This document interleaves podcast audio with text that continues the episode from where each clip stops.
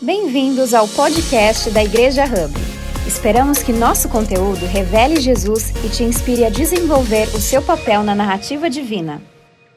Se não tem um bom pai, é preciso criar um. E eu acho isso muito interessante, porque Nietzsche deixa bem claro que é importante nós termos a figura paterna. É importante a gente ter a figura paterna. Então, se você não tem, crie. Ou seja, vendo a jornada de, pastor, de pastoreio dos meus pais nesses últimos 20, quase 25 anos, me deparei com muitos jovens da minha idade, na época, que não tinham um pai e viam nele um pai. Se você for perceber aqui, hoje, o nosso segurança é o Agnaldo. O Agnaldo hoje já, já quase avô, mas quando o Agnaldo se converteu, ele tinha meu pai como, como uma referência. Tanto que ele fala, ele chama meu pai de meu pastor, de senhor até. Por quê? Porque vê nele uma figura de pai. Então, muitos de nós, na jornada da nossa vida, a gente acaba criando um pai. Às vezes, esse pai vai ser o seu chefe. Às vezes, esse pai foi seu sogro. Olha que interessante. Às vezes, esse pai é um grande amigo que a vida te deu. Se você não tem um bom pai, é preciso criar um. Mas eu tenho uma boa notícia para você: a gente não precisa criar um. A gente tem o Pai Celestial. Isso é maravilhoso. Eu não preciso criá-lo porque ele me criou. Olha que fantástico isso. Agora eu quero que você pense, uma boa lembrança do seu pai. Pensa numa boa lembrança do seu pai. Pode ser que, de novo, para alguns de vocês, você deve estar pensando, Pedro, não está tá legal, porque eu não estou em nenhuma. Tudo bem, a gente vai chegar num lugar bom daqui a pouco. Mas uma lembrança boa com seu pai construir memórias, construir memórias intencionais. Olha, eu oro muito para Deus para que o Benjamin e a Celeste se lembrem dos momentos que a gente passa igual criança. Eu gosto muito de frases de efeito, a Vivian sabe, eu adoro frases de efeito. Eu, eu gosto muito de parar no momento e falar: me escutem. Aí eu trago uma frase, todo mundo se emociona. Eu adoro fazer isso lá em casa, aqui não. Mas aí que acontece? Ontem a gente teve um dia dos pais da escola que foi absurdamente maravilhoso. Assim, foi uma das melhores manhãs da minha vida. E, e eu brinquei com a turminha da Cecel, fiquei com a Cecel da, da, uma hora e meia e depois uma hora e meia com o Benjamin. Foi três horas de brincadeira. Eles fizeram um circuito de brincadeira pela escola toda, foi maravilhoso. E aí, chegando no carro, os dois estavam ah, super empolgados, com fome, indo para minha sogra. Aí eu quis parar um momento, olhei para trás e falei: Pessoal, eu queria falar assim: hoje foi uma das manhãs mais felizes da minha vida. Quando eu falei, hoje foi, papai! Aí eu começou a falar, eu falei: Gente, peraí, eu quero falar isso. Aí eu percebi que eles não iam me ouvir, sabe? Aí eu falei: Ah, amor, você sabe, né? Hoje foi uma das manhãs mais felizes. Mas no fundo, no fundo, eles sabem que foi uma das manhãs mais felizes da vida deles. Eles sabem, eles sentem isso. Uma memória boa que eu tenho com meu pai, que está aqui à minha esquerda, é uma memória de quando eu fui viajar, quando eu fui morar fora pela primeira vez. Eu fui morar em Santa Luzia. Santa Luzia hoje está desenvolvida, está bonitinha, está asfaltada. Mas na época era uma cidadezinha lado de Belo Horizonte, bem feia. Terra batida em tudo, era uma cidade bem. E fui morar perto de um riachinho que fedia. E fui morar lá dois anos, fazer seminário. E aí dividia quarto com quatro, três outros meninos, duas beliches, dois anos que eu morei sem ter armário, Imagina, dois, dois anos com roupa na mala. E aí, quando eu estava indo, ele falou assim: qualquer coisa, o pai está aqui. Oh, gente, essa frase aí. Para quem estava desesperado, assim, que ficar com um monte de gente que você nunca tinha visto na vida, esse o pai está aqui, deu base, deu fundação para eu ficar esses dois anos lá em Santa Luzia. O pai está aqui. Essa é uma memória boa que eu tenho dele. Dentre outras, né, pai, que a gente criou mas essa, essa é muito marcante. E eu não lembro de muitas coisas que aconteceu na época da infância. Olha que interessante, eu não tenho muitas lembranças. Talvez você tenha, mais do que eu tenho. Mas são momentos que a gente cria, né? E como eu disse aqui em abril, em uma mensagem, é, muitas pessoas veem Deus das seguintes, das seguintes formas. Primeira forma é um velho chato. Um velho chato. Pode até colocar na tela, inclusive. E eu estou dando uns toques para ela, assim, ela está assim olhando para mim. Então, aos olhos de muitos, as pessoas veem Deus como um velho chato. É um velho chato, sem paciência, rabugento. Eu criei aqui já o céu e a terra, meu amigo. Agora faz o seu corre aí que eu vou ficar descansando. Essa é a primeira forma que as pessoas veem, veem Deus, como um homem bravo. Porque às vezes seu pai foi bravo. Logo, Deus é bravo também, não é verdade? Pois é. Outra forma, como CEO do universo, ocupado, ocupado demais, trabalha muito, mas não tem tempo para você, para ouvir suas ladainhas, suas orações. Ah, por favor, você quer um aumento? Trabalha mais, rapaz. Eu estou tomando conta do mundo inteiro. Olha como que está a Rússia, a Romênia. O CEO do universo. Porque talvez pode ser que seu pai tinha assistido esse cara, né? Ontem eu estava assistindo um seriado com a Vivian, que um cara de 40 anos finalmente conheceu o pai dele. E ele ficou todo emocionado. Então é você, não sei o quê. Só que o pai dele era um espião. E o pai dele nunca pôde estar na vida dele por ser um espião. Moral da história, terminou o episódio com o pai dele falou assim: Você não sabe onde você me verá, mas sempre estive orgulhoso de você. Pronto, esse é o pai CEO. Você sabe que ele está aí trabalhando ocupado, mas você nunca vai ter tempo para ele. Às vezes você teve esse pai, trabalhava muito. Que paizão, legal. Mas o que ele mais poderia te dar, que você mais queria dele, era tempo, era atenção, era uma conversa. Ah, e só voltando no velho chato, tá? Um cuidado que eu quero ter desde já com as crianças é que às vezes o pai, por saber muito, ele quer sempre dar a lição de moral, né? Ele está sempre certo. Então, se você tem uma opinião, ou se você tem agora dos seus 15 aos 20 anos, você vai estar tá descobrindo muita coisa, mas seu pai fala: Isso daí eu já passei por isso. Não, eu sei como que é. Não, isso daí não, não nem fala. Nem fala. Eu já comi muita coisa. Sabe assim? É, é, é esse pai que, pô, então não vou contar mais nada para você, porque você sabe de tudo. Muitos veem Deus dessa forma. Um velho chato, CEO do universo, e por fim, uma força energética especial, uma aura. E aí isso fala muito de um pai ausente, né? Você não passa tempo com ele, e aí você cria a imagem de um pai que, sei lá, está na tua cabeça. E muitos veem Deus assim, com uma força. Uma força. Deus é muito mais do que uma força. Ele é o meu pai. Ele é o meu pai. Então, saber que o seu Pai Celestial, que Deus, não é nenhuma dessas três opções, faz toda a diferença na forma como a gente vive a vida. Faz toda a diferença na forma como a gente vive o nosso casamento. Faz toda a diferença na forma como a gente trata os outros e como a gente é pai. Faz toda a diferença. Ah, então, terminado isso é fácil. Não é fácil. Nunca foi, nunca vai ser. Dá trabalho. Fácil é fazer filho. É muito fácil. É uma noite de amor, ou sem amor às vezes, mas você faz o filho. Agora, educar, sabe? Dá trabalho. Educar, amar, estar presente dá muito trabalho. Dá muito trabalho. Olha só, Jesus, por sua vez, vamos colocar Jesus na história, né? Então, Jesus é a nossa mensagem. Jesus ele chamava Deus por uma palavra diferente do que todos os seus seus contemporâneos judeus. Como que Jesus chamava Deus, se referia a Deus? Com qual palavrinha? Aba. Aba. E olha que interessante isso nenhum judeu jamais chamou a Deus de Abba, porque Abba era tido como muito íntimo, muito próximo. Era, era quase que um traje eu chamar Deus de Abba. Joaquim Jeremias é um, é um historiador judeu de muito, muitos anos atrás, na verdade, séculos, poucos séculos depois da morte de Jesus, esse cara escreveu: Ninguém, ó, nenhum judeu jamais chamou Deus de Abba. Mas os evangelistas, que são os quatro evangelhos, né? Eles registram que Jesus sempre chamou Deus de Abba, meu pai, paizinho. Cara, isso é muito sério. Jesus, então, ele vem, ele inova, né? ele, ele faz o que ninguém fazia. Primeiro, esse cara fala que ele é filho de Deus. Depois, ele chama Deus de Aba. Quem é você, cara? Você jogou aonde? Como assim? Você não pode chamar Deus de Aba. Você não pode chamar Deus de Aba. Aba você chama o seu papai. Por quê? Porque para Israel, Deus era quem? O CEO do universo. Ele é o Criador. E é isso. Eu devo honra, devoção a Ele, mas Ele não é o nosso Pai. Interessante isso, né? E a forma como Jesus chama Deus é, retratada em Lucas 15. Então, se você tiver sua Bíblia, o seu celular com o aplicativo da Bíblia, eu queria que você abrisse em Lucas. Lucas, capítulo 15, por favor. Tem dia que eu tenho vontade de ir lá para o Kids, de tão divertido que é e animado. Mas tudo bem, vamos lá. Olha só, Lucas 15, 1 e 2 diz o seguinte: certa ocasião, muitos cobradores de impostos e outras pessoas de má fama chegaram perto de Jesus para o ouvir. Os fariseus e os mestres da lei criticavam Jesus, dizendo: Como assim? Esse homem se mistura com gente de má fama e toma refeições com eles.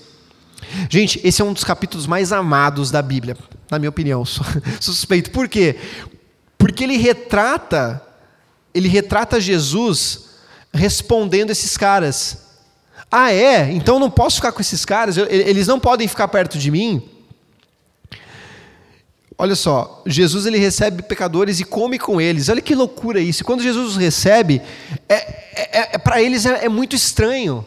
Como assim? De novo, filho de Deus, você chama a Deus de Aba e você ainda chama esses caras para comer com você que são pecadores. Então a ideia deles de Deus é alguém que não se mistura com o ser humano normal. Ele só fica perto de quem? Dos santos. Levanta a mão, por favor. Quem aqui é santo e nunca pecou? Ninguém aqui e nem lá, tá? Na época, nada mudou. Esses religiosos, eles dividiam as pessoas em duas classes: os puros e os impuros, os santos e os profanos. Quando na verdade todo mundo pecava. Então Jesus, ele traz essa, esse conjunto de parábolas de Lucas 15 para poder deixar claro que, número um, todos nós pecamos, número dois, Deus é o nosso Pai. E número três, todos nós temos acesso a eles. Esses pontos eu estou dando só com o dedo, não é o ponto do, do, da mensagem, não, tá? Mas Jesus ele quer deixar isso claro, ele quer deixar uma mensagem com, com esse Lucas 15. Eu quero colocar o foco aqui então nessa última parábola. Então, é, Lucas 15 fala de três parábolas: a parábola da moeda perdida, certo? Qual que é a outra parábola? da ovelha perdida e finalizamos com o filho pródigo. Ok? Então eu quero que a gente leia João 15, a partir do verso 11. Um homem, ele tinha dois filhos. Certo dia o mais moço disse ao pai: Pai, eu quero que o senhor me dê agora a minha parte da herança. Vamos parar aqui, por favor. Muito, muito fora da casinha é esse pedido. Porque herança não se dá em vida, correto? já dizia um advogado. Herança não se dá em vida, e muito menos naquela época. Aí vem o filho e pede herança para o pai. Vamos continuar. O pai repartiu o bem entre os dois. Oi? Ele repartiu. Ele nem, ele nem falou assim: peraí, filho, não é assim que funciona. Não, não, não, você tem que fazer uma certa idade. Idade. Não. O pai repartiu o bem entre os dois. 13. Poucos dias depois, o filho mais moço ajuntou tudo o que era seu e partiu para um país que ficava muito longe. Ali viveu uma vida cheia de pecado e desperdiçou tudo o que tinha. O rapaz já tinha gastado tudo. 14. Quando houve uma grande fome naquele país e ele começou a passar necessidade. Então procurou um dos moradores daquela terra e pediu ajuda. Este o mandou para sua fazenda a fim de tratar de quem? Dos porcos. Judeus e porcos não combinam. Imagina, os porcos eram tidos como animais extremamente sujos para os judeus. Não, não se come porco, quanto menos trabalhar alimentando porco, que foi exatamente o que esse rapaz fez. Olha que louco isso. Olha, olha que volta que deu essa história. Uma pergunta para você. Não precisa me responder, eu quero que você pense. Você, em algum momento da sua vida, já comeu com porco já? Não literalmente, tá? Literalmente, talvez poucos aqui que moravam na roça. Mas quando eu falo comer com porco, você já viveu algo na sua vida que foi muito aquém do que Deus queria para você? Mas muito aquém mesmo.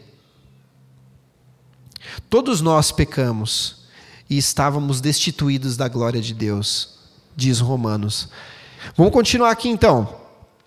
16. Ali com fome ele tinha vontade de comer o que os porcos comiam, mas ninguém lhe dava nada é assim, é, é, a profundidade da humilhação. Não só com porcos trabalhava, como queria comer a comida dos porcos. Caindo em si, ele pensou: Meu Deus, quantos trabalhadores dos meus pais têm comida de sobra e eu aqui morrendo de fome?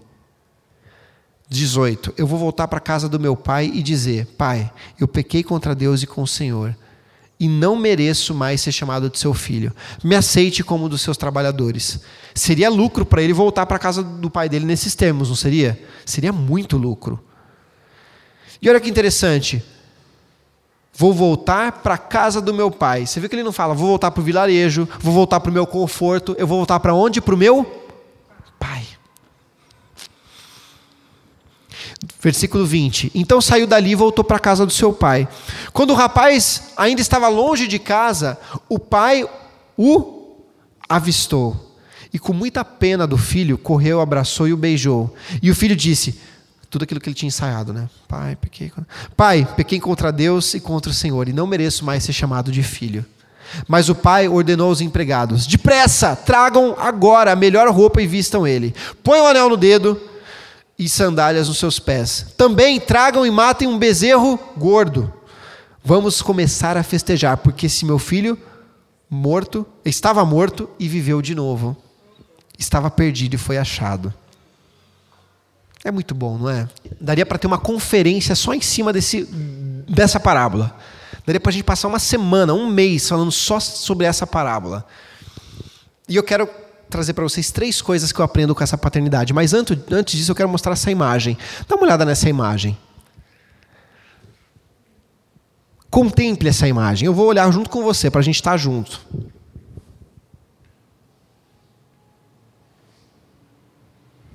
Você vê que o choro do filho é aquele choro desesperado, correndo atrás do pai. Não é aquele choro assim, oi pai, ah, que bom que você me recebeu de volta, nossa, foi tão difícil. Não, é aquele choro de, meu Deus, que dor. Não acredito que você me recebeu. Sabe assim, porto seguro? É esse choro. É esse choro. É o choro do reencontro, é o choro do estou voltando para você. Ontem eu liguei para uma pessoa, perguntar como que ela estava, e ela começou a chorar, desatou a chorar. Eu falei: "O que aconteceu?" Eu voltei para Deus, ela falou, e começou a chorar. E eu só ouvindo, eu estava dirigindo do Bluetooth, tá? Que eu não dirijo com o telefone aqui. E eu só deixei ela chorando. E eu falei: "Você pode falar?" Ela: "Posso." Eu falei: "Tá bom." Ou seja, a pessoa se reencontrou com Deus. Foi isso. Essa imagem é maravilhosa, não é? E o pai poderia falar no ouvido dele: amigão, você cagou, hein? Desculpa o termo, gente, mas ele poderia ter falado pro filho dele, né? O filho, não faz mais isso não. Mas não falou nada. Ele não falou nada. Quantos aqui de nós não daria aquela lição de moral básica? Ah, gente, porque a gente é justo, né? Mas o pai não, ele só ouviu o choro e, e, e ainda falou, deu anel para o rapaz, deu sandália, matou bezerro gordo. Sabe assim, não foi um, Pô, volta, vai. Gente, ele foi muito além. E esse é o amor de Deus por nós. É exatamente o amor de Deus assim por nós. Não importa quem você é, não importa o que você faz. Pedro, mas eu vou à igreja há 10 anos, há 15 anos, desde que eu nasci, e eu tenho tantas dúvidas. Não importa, é assim que ele te abraça. Mas, eu não, mas assim, eu não sei se Deus mesmo ele é o Pai, eu quero ter. Não importa, se você voltar, ele está assim para você. Pedro, mas eu voltei, eu traí, eu não. Tá bom, mas eu estou te esperando desse jeito. É desse jeito. É impressionante. Vamos continuar. Três coisas que a gente pode aprender com a paternidade divina. Número um, o Pai nos abençoa. O Pai nos abençoa. Versículo 12 diz assim: Quero que o Senhor me dê parte da minha herança. E o pai repartiu o bem entre os dois. É isso. Abençoa. Ele abençoa, simplesmente. Você sabe o que é ser abençoado? é você receber algo. E muitas vezes você não vai ter nada em troca para dar. É isso que Deus faz. Ele nos abençoa.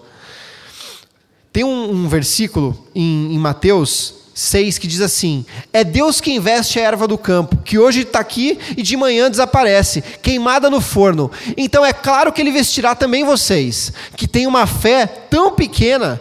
Portanto, não fiquem aflitos procurando sempre o que comer e o que beber. Eu te abençoo. Eu te abençoo, Ana. Eu te abençoo, Marco. Eu te abençoo, Nathalie. Eu te abençoo, Rani. Eu te abençoo. O pai aqui ele resolveu dar herança em vida para o filho dele. E o seu amor, olha que interessante isso. O amor de Deus e o amor desse pai, ele permitiu que o filho vivesse uma rebelião. Ele deu o livre-arbítrio. Ele falou: Você quer viver isso? Pois viva. Muitas escolhas que nós tomamos, o nosso pai terreno até pode falar: Eu não faria isso. Mas você pode tomar a liberdade de fazer. Quem aqui já tomou uma decisão contrária ao que o seu pai falou para fazer? Levanta a mão. Ou a mãe. Você também, né? Ah, então tá bom. Não, só para saber assim, né? Porque eu te conheço um pouquinho. Não tem problema. E assim, isso acontece hoje com as crianças, né, amor? Hoje a gente já consegue colocar algumas questões para o Benjamin, que já é mais velho. Filho, é sua escolha. É que o Benjamin é sensacional, né? Assim, a Celeste ainda não fez o teste, mas o Benjamin ele tá bom. Porque a, a linguagem não é mais, não faça isso, Benjamin. A linguagem é filho. Você já sabe da minha posição, filho mas eu quero que você fique à vontade. Lógico, né? Fica à vontade. Tô olhando.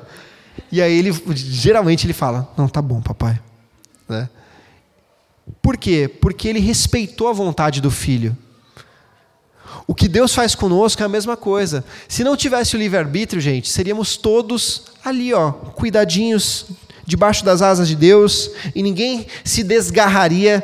Por quê? Porque ele, mas ele deu essa bênção para a gente que é pensar por nós mesmos. Muitos perguntam, Pedro, se Deus existe, ou se Deus existe, por que, que tem tanta coisa ruim no mundo? Ué, te explico. Boa parte disso é por conta da liberdade que ele nos deu, a liberdade que ele deu ao homem para o homem fazer o que faz com a natureza, uns com os outros. Feliz Dia dos Pais para todo mundo. Então foi isso que aconteceu. É por isso que o mundo é como é.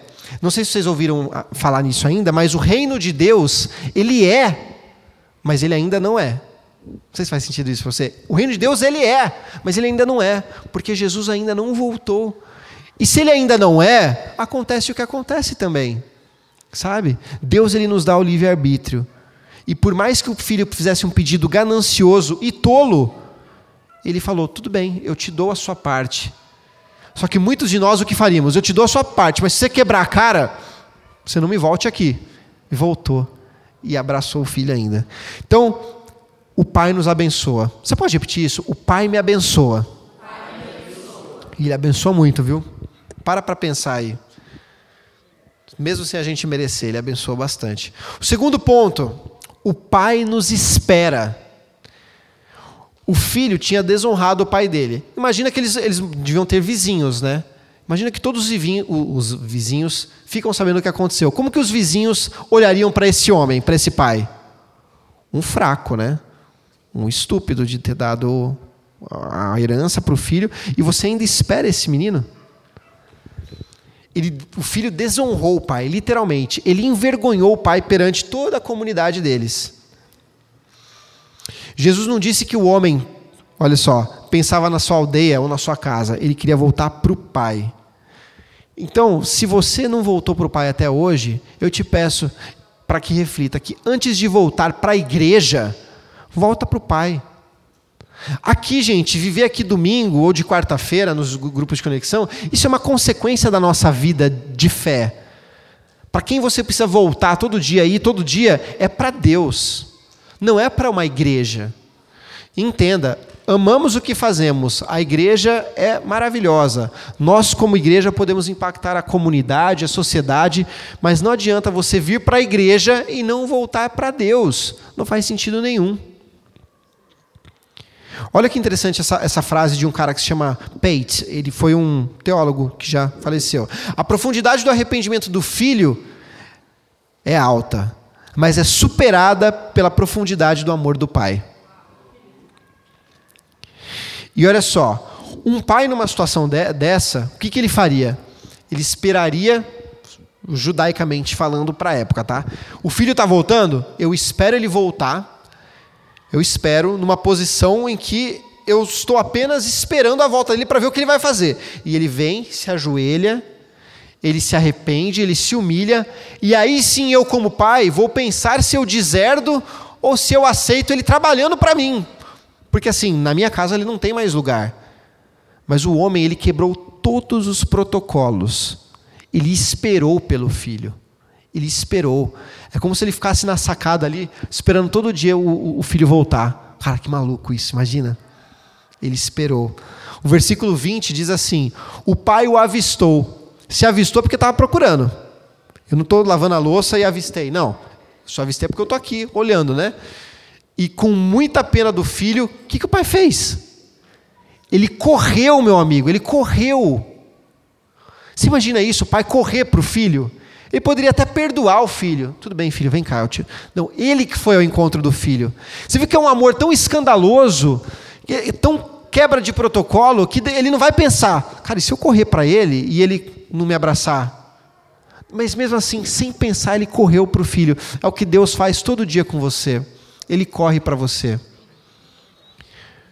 E eu conversei com uma pessoa esses dias que, numa situação bem complicada de uma área da vida dela, falou assim: Pedro, eu não sei mais o que fazer. E essa realidade é que eu não sei o que fazer também para ajudar essa pessoa. Mas eu posso te dizer uma coisa: Ele corre para você. Ele corre para você. Não é só você que corre até Ele, todos os dias Ele corre até você. E se vai continuar sendo difícil, pode ser que sim. Mas o interessante é que Ele corre para nós. Será que a gente não pode fazer o mesmo? E olha só, para você que teve um pai maravilhoso, talvez isso não seja difícil. Para você que tem o Fernando como pai, isso não deve ser difícil, porque o Fernando é sensacional. Ou eu que tenho o Chico. Mas para você que talvez teve um pai que não era tão presente, um pai que era tão bacana, tão legal, essa deve ser a grande dificuldade. Deve criar um nó na sua cabeça de pensar, mas como assim? Meu pai não era assim. Mas aí que está. O nosso pai, Deus, ele é diferente, ele é como esse cara aqui, que corre até você. Às vezes não vai ter nada a ver com seu pai mesmo.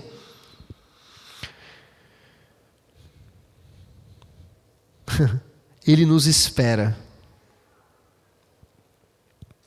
Correr para o filho, ainda mais numa situação como essa, seria tratado como humilhação. Em Apocalipse 3,20 diz o seguinte: Escutem, eu estou à porta e bato. Se alguém ouvir a minha voz e abrir a porta, eu vou entrar na sua casa e nós jantaremos juntos. Muito linda essa passagem, né? Eu estou à porta e bato. E o mais interessante é que acho que a Celeste trouxe essa mensagem recentemente, agora não lembro se foi a Celeste, mas que há uma pintura em que essa porta não tem a maçaneta do lado de fora, apenas tem do lado de dentro, porque quem abre essa porta ou não é você. Deus não invade, ele até corre, mas aí ele vai esperar. O que, que você quer? Eu corri até você, te busquei, te chamei. Mas e aí, você vem ou não? O Pai nos espera. Então, primeiro ponto, eu aprendo com a paternidade divina, com esses com essa, esse verso, né, esse texto que o Pai nos abençoa, o Pai nos espera. Eu queria que você repetisse para você: o Pai me espera. E por fim, o Pai nos celebra. Gente, essa questão da celebração é muito interessante. É algo que eu tenho trabalhado ultimamente em mim como pai, né? Pergunta: você tinha um pai que te celebrava? O que é celebrar? Pai que te dava high five, que fazia, ei filho, muito bom, que legal, nossa, caiu, ai, subiu na bicicleta, ficou, ah, legal. Às vezes para você é um negócio, para nós adultos, é uma coisa tão pequena, tão, tão normal, mas para criança é assim: papai, eu fiz um coração. Uau, você fez um coração. Eu não acredito. Deixa eu. Que lindo! Isso é celebrar. Ai, Pedro, eu não vou fazer isso. Papel de palhaço, papel de tonto com a criança, né? Não é papel de palhaço, é celebrar. É celebrar. Não sei se você teve um pai que te celebrava nas suas pequenas conquistas, quando você fazia o seu primeiro desenho. O Benjamin hoje leu, ele leu uma frase, amor, no louvor, né? Ele, eu que. Ele está lendo desse jeito, né? E eu fico assim, ó. Aí às vezes eu quero completar, mas não completo. Não completo. quase completo. Ele fala, não, não vou fazer mais. Eu falei, não, faz de novo, faz de novo, faz de novo, faz de novo, por favor, por favor, a última. Aí quando ele termina, eu não fico assim, bom, tá bom, né? Agora você lê. Não, cara, você lê, você lê, gol do Corinthians, que tá difícil esses dias, mas você, sabe assim, você celebra com a criança que perdeu ontem pro seu Palmeiras, né? Que delícia. Enfim, mas meu pai é palmeirense, eu sou corintiano, olha que legal. Mas o ponto é, é celebrar. Hum. Esse pai que teve o filho que acabou com toda a herança dele, que sim, humilhou o pai, toda a geração. A última coisa que um pai normal faria era celebrar o filho. Você ia dar um pedala nesse cara. Quem aqui já teve, só para entender agora demograficamente, quem aqui já teve esse pai que celebrava com você as pequenas conquistas assim? Não são tantos, né? Tá tudo bem, tudo certo.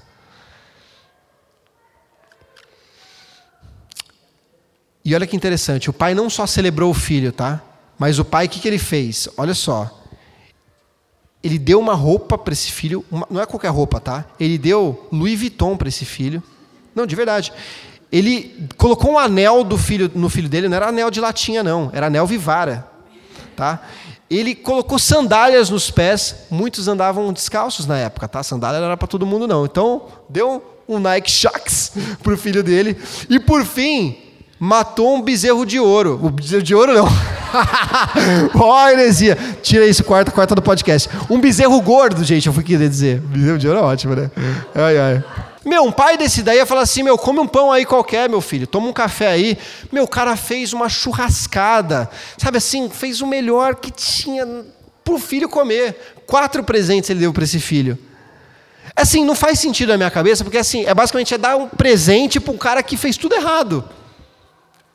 Mas vai entender Deus, né? Vai entender a lógica de Deus. Porque na lógica de muitos de nós seria assim: um mês de castigo, você vai dormir lá com os empregados e depois a gente conversa o tamanho da besteira que você fez. Tinha falado de Nietzsche, né? Depois falei um pouco da Bíblia, que é importante falar da Bíblia, mas eu quero falar de um outro cara que eu pesquiso muito sobre paternidade, o nome dele é Marcos Piangers. Marcos Piangers, ele diz o seguinte, que celebrar os filhos é uma das coisas mais difíceis nos dias de hoje. Por quê? Porque a gente tem o nosso celular. Putz, aí a gente tem um celular, a gente não tem tempo. E aí o filho vai fazendo e a gente, ah, legal, aham, aham. Para quem não tem filho ainda, você fala assim, nossa, que, que insensibilidade. Gente, mas você vai ver que na prática, no dia a dia, na correria, a gente olha e fala, ah, legal, filho, ah, legal. Mas, cara, precisa parar. E eu e a Vivi, a gente se cobra no bom sentido, fala assim, amor, amor, tá te chamando, amor. Né? Ela para mim e eu para ela, tá, gente? E a gente fica, por quê? Porque a gente sabe que para eles é uma, é uma coisa grande. Então Deus ele te vê, Deus ele comemora, ele celebra as suas conquistas. Sabe quando você abriu sua pousada, Samuel? Pô, Deus estava lá felizão da vida, cara. Pô, você abriu sua pousada. Milhares de pessoas, inclusive, quer, tem esse sonho, né? Quando eu ficar mais velho, eu quero uma cidade melhor, menor e abrir uma pousada. Pô, quando vocês abriram a empresa de vocês, você e a Sheila, cara, coisa mais maluca, mais assim. Como assim? Pegou o cara, deu, não coloca reforma. Sabe, Deus, você acha que estava como? É, tem que trabalhar, né? Não, comemorou, celebrou, imagina o Deus ali feliz da vida. Sabe assim, cara, a história que você tem do seu pai empreendendo. Deus celebra, gente. Ou para você que sabe, ficou um dia sem fazer aquele, praticar aquele vício que você tinha, Deus celebra, Ele te abraça, Ele fala: mais um irmão, continua assim. Deus celebra, gente. É que a gente, a gente não vê com os olhos, mas a gente precisa sentir. A gente precisa saber que Ele está ali. Eu a Vivi, eu mais, né? Porque, de novo, às vezes eu me cobro bastante, eu falo, amor, olha, a birra que eles deram, hoje eu não falei nada não falei alto. Você viu o jeito que eu fui, que eu conversei, abaixei aqui, depois deu tudo certo. Eu comemoro, eu me auto-celebro. Como a Vivian sabe que a minha linguagem de, de, linguagem do amor é palavra de afirmação, eu fico assim, né? Aí ela fala: "Nossa, amor, foi muito bom". Eu falei: porque para mim eu gosto de falar minha afirmação, né? Então isso é muito bom e eu fico, Deus, acho que Deus olha para mim e fala assim: pô, parabéns, Pedrão, que legal, pô, a criançada aí deu um show tal. E você conversou. A Celeste, quando às vezes quer escovar o dente dela, ela se joga, ela fica. Ah! Aí eu falo assim: filha, por favor, escova o dente aqui com o papai. Não, de coração. Olha a borboletinha no dente. Aí eu não sei, eu falo alguma coisa assim, dela fica mais calma. Nossa, nessa hora para mim, gente, ó, é gol. Então, de verdade, porque sem um outro momento eu poderia ficar brava. Aí fica. Deus celebra. Deus celebra com a gente, sabe? Olha só que interessante isso. A gente alega não ter tempo para os filhos. E a gente falha, às vezes, em entrar no mundo dos filhos. Sabe que entrar no mundo dos filhos é virar cambalhota, é dançar junto com eles. Ontem uma professora falou assim: seu filho dança muito bem. Eu falei. Mal sabe, né? Assim, porque eu não danço bem, né? Eu me mexo bem. Não poucas vezes você vai me ver aqui na igreja em alguns momentos com ela no cavalinho, correndo com ele. Ai, mas não pode correr na igreja. Ué, desculpa, aqui você pode, tá? Fica à vontade. Só não joga a bola aqui que a gente está pagando os equipamentos ainda. Mas o ponto é, cara, seja feliz com seu filho, sabe? E o ponto é, Deus entrou no nosso mundo. Deus entrou no nosso mundo. Sabe como que ele entrou no nosso mundo? Através de Jesus. Não precisava, não precisava mesmo, obrigado. Mas mandou Jesus, o único filho dele aqui, para experimentar tudo que a gente experimentou. E mais, Jesus foi o melhor ser humano que existiu e foi traído. E foi traído, e foi esculachado. E morreu nu no nosso lugar. Olha que, que, que, louco isso. Por quê? Porque Deus ele quis viver. Deixa eu viver o que eles estão vivendo ali. Deixa eu entender a realidade deles. Ele entrou no nosso mundo. Ele entrou no nosso mundo.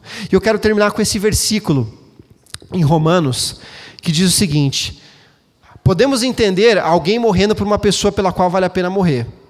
Pode ser que você morresse por, pelo seu filho, se fosse preciso. Ah, pelos meus filhos, sim.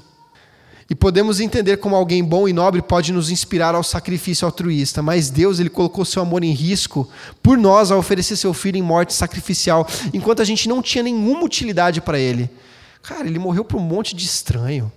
Ele morreu por gente boa, por gente má. Ele morreu por todo mundo. Sabe? Agora, que estamos acertados com Deus por meio dessa morte sacrificial, o sacrifício de sangue consumado não há mais uma questão de estar em desacordo com Deus de forma alguma. Se, quando estávamos no nosso pior, fomos colocados em termos amigáveis com Deus pela morte sacrificial de seu filho, agora que estamos no nosso melhor, pensem como nossas vidas se expandirão e aprofundarão por meio da sua vida e ressurreição. Essa vida não é a nossa única vida. Essa vida é finita. Então, para você que tem uma dor, que tem uma, que tem uma dificuldade, um desafio, eu tenho uma boa notícia para você.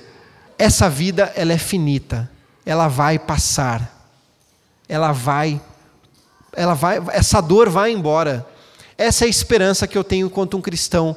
Essa é a esperança que eu tenho na ressurreição.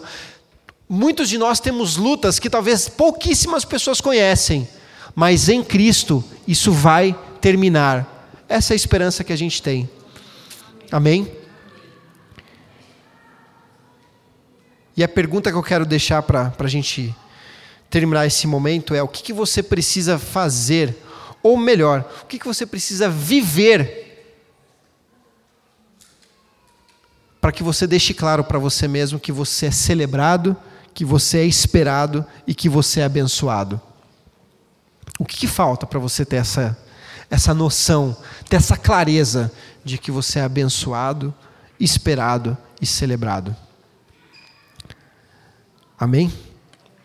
Queria chamar o Fernando aqui, ele vai orar por nós. Que Deus abençoe. Obrigada por ouvir a mais um podcast da Igreja Hub. Nos siga nas redes sociais para ficar por dentro de todas as novidades.